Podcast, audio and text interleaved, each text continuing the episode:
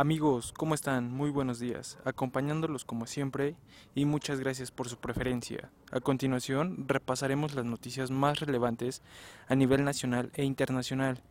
Comenzamos con mi compañera Carolina. Adelante, Caro, cuéntanos, ¿qué nos tienes para el día de hoy?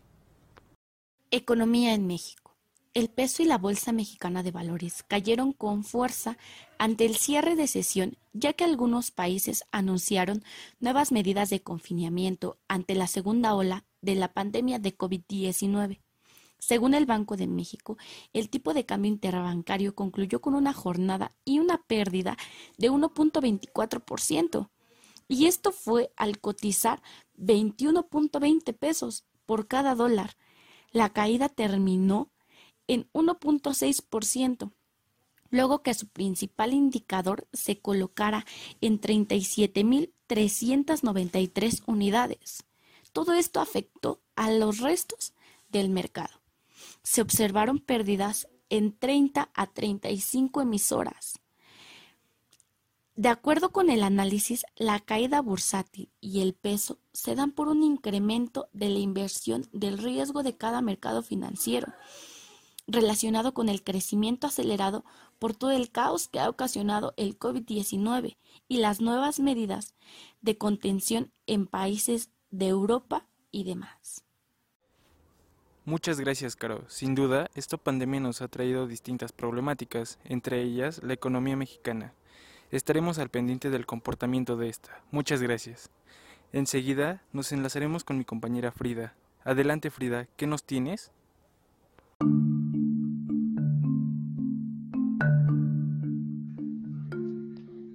Se halla nueva vacuna contra el coronavirus. Pfizer celebra con éxito su vacuna contra el COVID-19.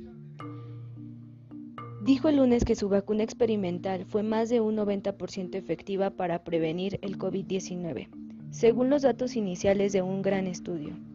Una victoria en lucha contra una pandemia que ha causado la muerte de más de un millón de personas y sacudió la economía mundial.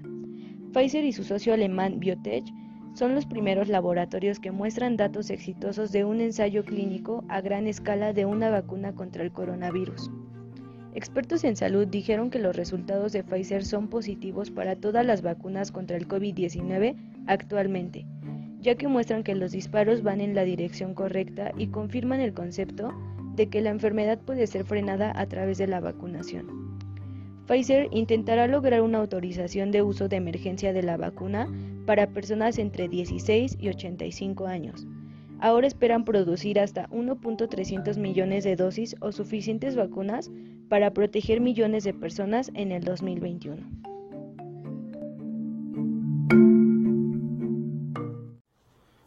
Una gran noticia para el mundo que nos da Pfizer, una buena de tantas que nos llena de esperanza. Esperaremos esto mejore lo más pronto posible. Muchas gracias Frida. Ahora le doy la palabra a mi compañero Tomás. Adelante compañero, ¿qué nos tienes? Hola, ¿qué tal? Espero que estén teniendo un excelente día. Hoy vengo a exponerles, a darles a conocer una pequeña noticia que salió hace un par de días. Eh, estamos hablando de, del 31 de octubre del presente año. Esta noticia básicamente nos está informando de que hemos recuperado un 12% de nuestro PIB tras la caída histórica del 17% que fue en inicios del segundo trimestre del año por la pandemia del COVID, ¿no? Eh, pues después de la reactivación de algunos sectores dentro de nuestra economía, algunas actividades esenciales, obviamente todo con sus medidas de seguridad y sanitización, pues hemos logrado básicamente un repunte del 12%. Eh, como verán, pues todavía tenemos una diferencia del, del 5% sobre lo que hemos perdido en el segundo trimestre del año. Pero lo importante de esto es que nuestra economía pues ya se está reactivando, ¿no? Había algún par de rumores de que en diciembre podría haber un rebote. Desconozco cómo pueda golpear nuestra economía actualmente si llegara a surgir un rebote. Eh, algunos economistas, incluyendo al, al, gobierno, nos han dicho que pues el, en caso de un rebrote ya no nos afectaría tanto, ¿no? Por la cuestión de que estarían agregando actividades un poco en la lista de actividades esenciales pues un poco más, ¿no? pero no realmente no, no sabría ¿no? qué podríamos esperar en caso de que surgiese un rebote. Todavía estamos en una espera de recuperar el 5% de lo que del crecimiento que habíamos tenido anteriormente. Hay que tomar muy en cuenta que nuestro crecimiento anual del PIB es del 2 al 3% anual. Entonces, pues es un tema a debatir, ¿no? Todavía hay muchas cosas que debemos de poner a la orden del día y pues tratar de recuperar lo más que podamos de lo que hemos perdido ¿no? después de lo del COVID. Y pues nada, eso sería la noticia. Espero que tengan un excelente día y los espero en la próxima. Muchas gracias por acompañarnos hasta el final. Esperamos poder volver a vernos en otra ocasión. Hasta pronto. Muchas gracias, Tomás. Aquí mi compañero nos vuelve a mencionar el tema de la economía, pero también nos menciona algo muy importante. Nos habla de un posible rebrote y que ya se está dando en diferentes países. A toda nuestra audiencia les recomendamos seguir respetando las medidas sanitarias para poder así evitar más contagios. Gracias por compartir esta información, Tomás. Ahora nos dirigimos con mis compañeros que nos hablarán sobre el coronavirus y nos darán algunas medidas para evitar contagios. Adelante compañeros. Hola, les presentaré la noticia del coronavirus. Para empezar, ¿qué es el coronavirus o COVID? El COVID es una familia de virus que circula entre nosotros los humanos. Causa enfermedades respiratorias que van desde el resfriado común hasta enfermedades más graves como es el caso del síndrome respiratorio agudo severo y el síndrome respiratorio de Oriente Medio. Mis compañeros les dirán cuál puede ser la cura y la manera de prevenir el COVID. A continuación les presentamos las medidas de prevención del COVID-19. Para evitar la propagación del COVID-19, 1. Lávate las manos con frecuencia. Usa agua y jabón o un desinfectante de manos a base de alcohol. 2. Mantén una distancia de seguridad con personas que tosan o estornuden. 3. Utilizar mascarilla cuando no sea posible mantener el distanciamiento físico. 4. No te toques los ojos, la nariz ni la boca. 5. Cuando tosas o estornudes, cúbrete la nariz y la boca con el codo flexionado o con un pañuelo. 6. Si no te encuentras bien, quédate en casa. 7. En caso de que tengas fiebre, tos o dificultad para respirar, busca atención médica. Para llamar por teléfono antes de acudir a cualquier proveedor de servicios sanitarios para que te dirijan al centro médico adecuado. De esta forma te protegerás a ti y evitarás la propagación de virus y otras infecciones. Pasando a otras noticias, la vacuna contra el COVID-19 está cada vez más cerca, ya que se conocen algunos detalles de lo que sería su costo y producción.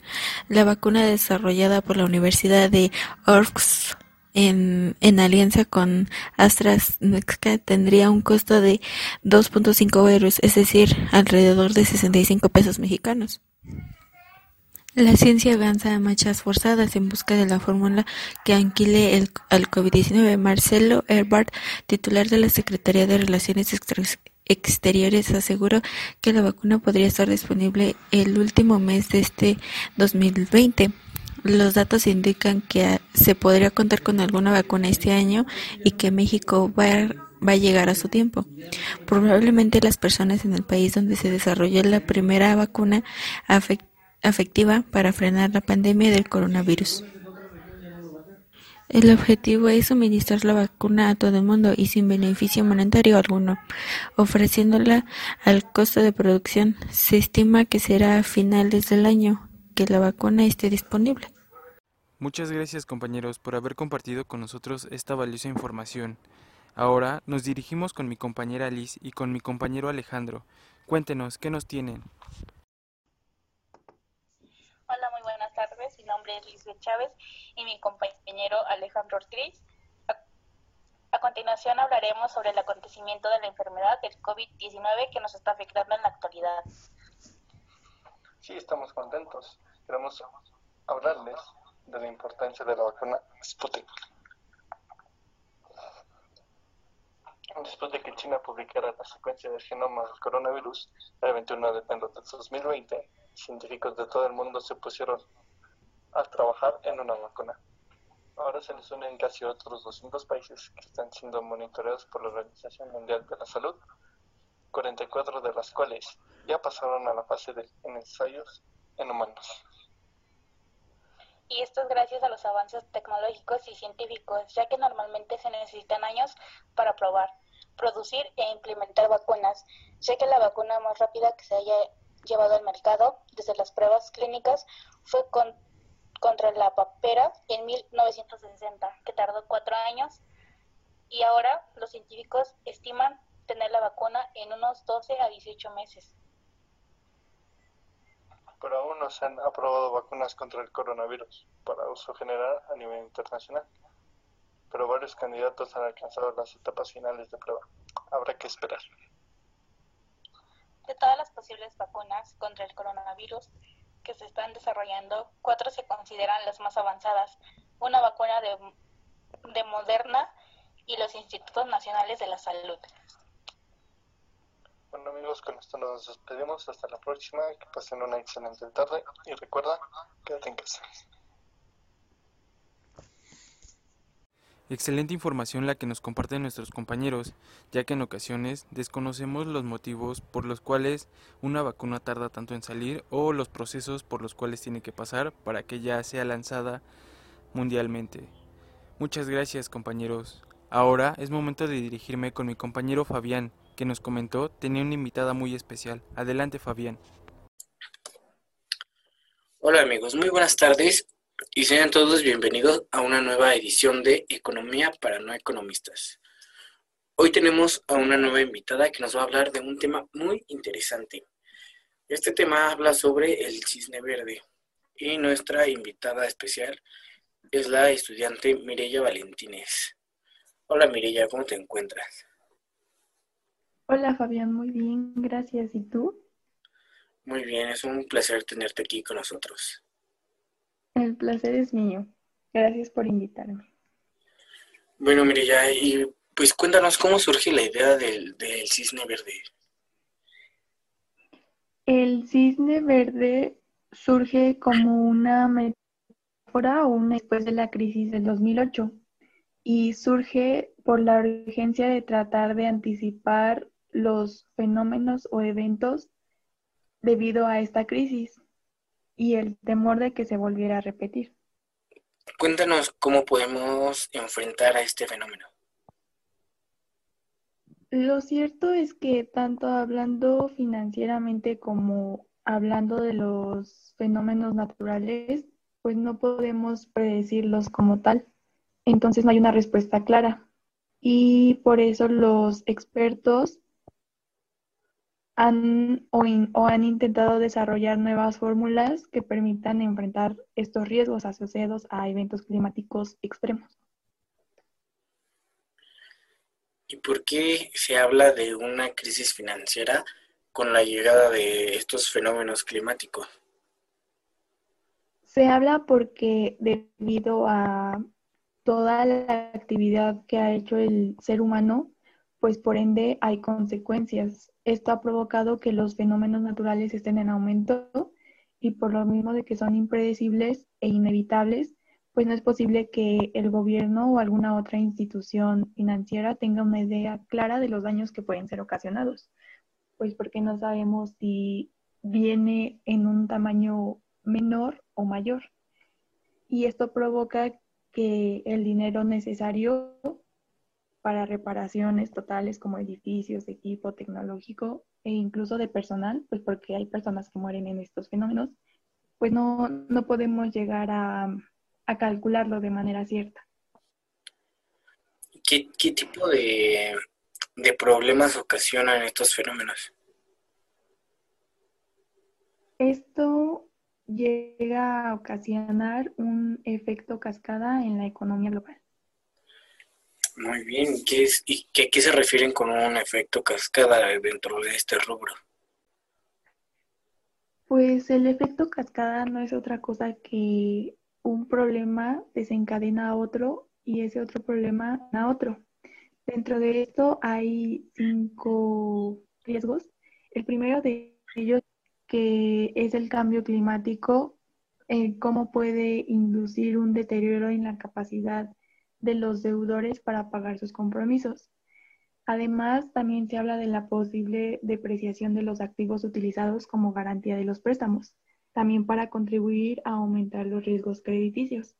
Esto, a su vez, ocasiona el riesgo de mercados, que si hay un cambio brusco en la percepción de rentabilidad de los inversores, pueden producirse ventas rápidas de activos, como liquidaciones a precios bajos, lo que podría desencadenar una crisis financiera. Esto provoca el riesgo de liquidez, que este podría afectar a los bancos y a las instituciones financieras no bancarias si no logran refinanciarse a corto plazo, algo que podría conducir a algo que es el producto de un evento climático extremo.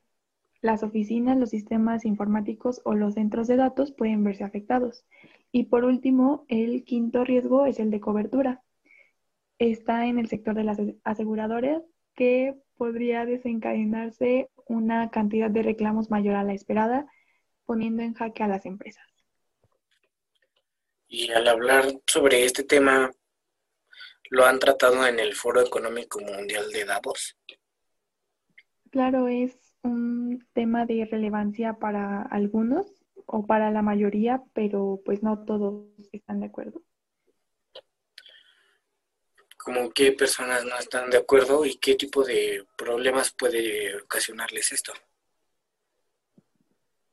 Pues la postura del señor Donald Trump y Jair Bolsonaro pues es en contra, ya que no, no creen en esto y pues obviamente presenta una desventaja económica para sus países, ya que pues si no lo creen, no, no pueden no tienen previsto este, este suceso y pues obviamente los países quedan en jaque, pueden quedar en jaque debido a esto.